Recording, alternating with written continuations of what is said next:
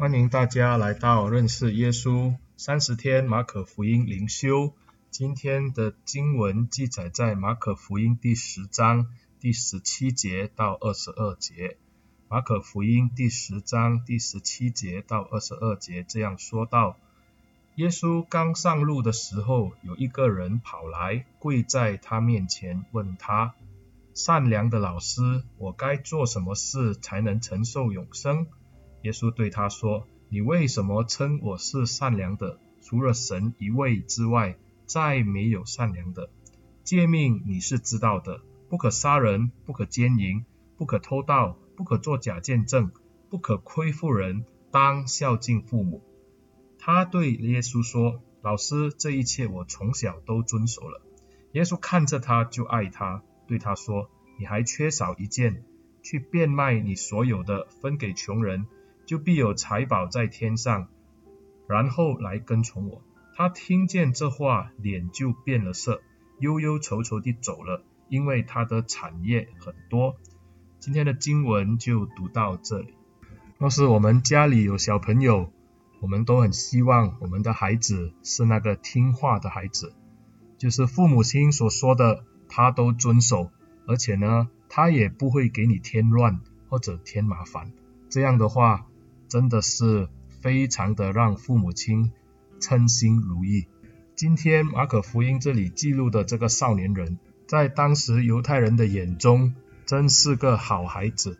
虽然我们知道圣经中所提的少年人跟我们今天所理解的少年人的年龄是有一点不一样，但是呢，我们起码知道他是个年轻的人。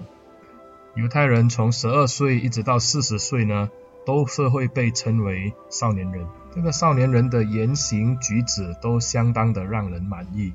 他是跪在耶稣的面前，而且呢，他还称耶稣是善良的老师。耶稣在这里的回答似乎有一点问非所答。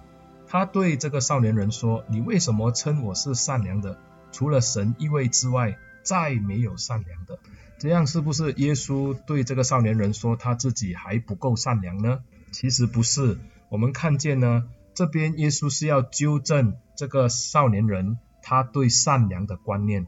犹太人认为，只要跟从律法，特别是守了摩西的诫命，这样呢，犹太人就会看他为一个上帝眼中的善良人。耶稣在这里要提醒这个少年人，除了上帝以外，没有善良的。因为呢，我们也知道保罗在他的书信里面也提过，他说没有一人，连一个都没有。人可以在律法上做到完美，好像法利赛人那样，遵守一切的律法的规范。但是谁晓得他在这些的律法的外衣的后面有多少的污秽是隐藏在心底呢？这个少年人显然他自己在整个的法律上、诫命上都几乎是完美，他遵行了这些的诫命的一切，而且是从小就遵行了，所以他也寻求从这个律法的完美上来找到永生。因此，耶稣向他询问这些的诫命，我们可以细看这些的诫命。除了孝敬父母是做在他人的身上，其他的这些的诫命都是个人修养的一个的规范。是的，他不可杀人，不可奸淫，不可偷盗，不可作假见证，不可亏负人。这一些都是在个人修养上都可以行的。而且孝敬父母也是对自己最亲的人。尽忠尽孝，这个少年人以为只要他满足了这一切，他就能够在永生上有份，所以他可能来向耶稣询问，就是要得到一个答案。他可能盼望耶稣在这些众人的面前夸奖他，但是耶稣看出了他的问题，耶稣就向他要求多一件的事。若是永生是那么宝贵，是他可以穷一生去追求的话，那么。他就可以变卖所有去跟从耶稣，把他变卖的这些的钱财去周济穷人。这里明显的让我们看见这个少年人跟从了这些律法的规范，但却没有行出这个律法背后带出来的真正的意义，那就是上帝的心意要照顾这些需要的人。如果这个少年人那么的爱惜这个的永生，他应该在所不惜的把一切都变卖，就好像耶稣在比喻里面也曾经说过，天国就好像有一个贵重的珠子，被这个商人发现以后，他变卖所有，去为了得着这个的珍珠。很可惜的，这个少年人唯有在耶稣的面前低头忧忧愁愁的离开，因为他的产业很多。在这边，我们也看出耶稣在这里提醒了我们：一个真正富有的人，不是拥有很多的人，而是一个愿意舍弃一切帮助他人的。有许多的人拥有了一切，但却不愿意把他的财物跟人家分享。看起来物质上很丰富，但心里面却是贫穷的。也有一些的人，虽然财富不多，但是他可以为了他人，把自己的物质上的这些的拥有都可以分享出去。耶稣今天要求这一些跟从他的人，他要放弃一切。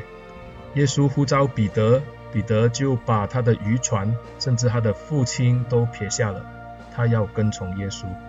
今天主也是这样的来呼召我们。我们说要把财宝积在天上，多的时候我们在地上寄存的财宝，才拦阻了我们到天上去领受上主的财宝。是的，弟兄姐妹，的确不容易的一个功课。但是我们要知道，上帝远超过这一些物质上的享受，上帝要给你的。是让你一生都受用的，那就是永生。希望不要到有一天你面对面与上帝在一起的时候，才发现到你的钱并不能为你买到永生。但愿我们把眼目放在这个赐我们永生的主的身上，我们一起来低头祷告。主啊，你是我们的一切。但愿我们能够放下这个属世上的追求。而是把眼目转向在你的身上，求主帮助我们。当你呼召我们的时候，我们愿意的跟随你，我们愿意的撇下一切，求主带领我们走我们的人生的一辈子的路。感谢主，奉耶稣的名祷告，阿门。谢谢大家的收听。若是你觉得这一个的音频对你有帮助，也请你呢把这个的音频向你的朋友或者你的教会的弟兄姐妹来分享。谢谢大家。上帝祝福你。